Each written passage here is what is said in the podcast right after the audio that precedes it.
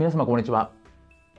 弁護士をしております。中野秀俊と申します。今日のテーマなんですけれども6月1日施行ウェブサイト最終確認画面の設置義務化というテーマでお話をしたいというふうに思います。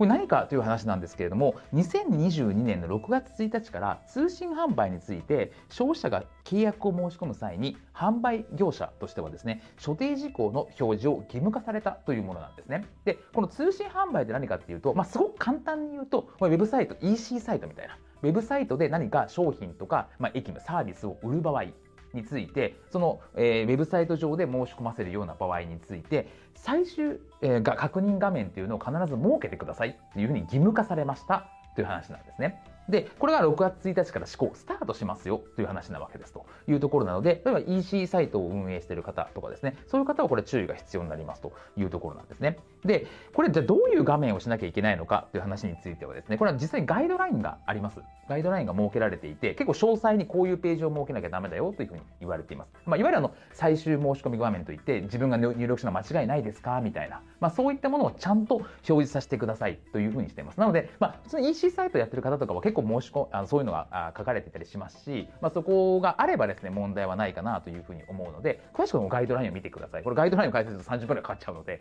ぜひそこは詳細を見ていただければというふうに思います。で、これ、えー、違反した場合なんですけれども、一応行政による指示処分の対象と言われてます。まあ、指示処分ではこういうふうにちゃんとしてくださいねってことを言われる。まあ、指示だけだったらいいんですけど、公表される可能性も十分ありますので、注意が必要です。あとは、業務停止とか業務禁止みたいなところとか、いうところがありますと。いわゆる行政処分というのは下りますというところと、あとは消費者は、それ最終購入画面みたいなものがない場合、については、その申し込み、契約自体を取り消すことができると言われているので、事業者としては、これま民事的な話ですけれども、お金を返したりしなきゃいけないよねって話になるわけです。で、表示に必要な項目なんですけど、ちょっと項目だけざっと入ってみましたというところなんですが、まあ、分量とか、えー、販売価格とか、支払い時期、引き渡し時期、申し込みの期間とか、申し込みの撤回ができる場合にはその事項みたいなところになっています。で、今回これなんでこれ義務化されたかっていうと、主にやはり定期購入業者とかサブスク業者で悪質なところがあると。初回無料とか言っておいてですね、とか、えー、無料とかって書いておいて、実は2回目以降課金されますみたいなことが多発されたので、そういうのを防止するために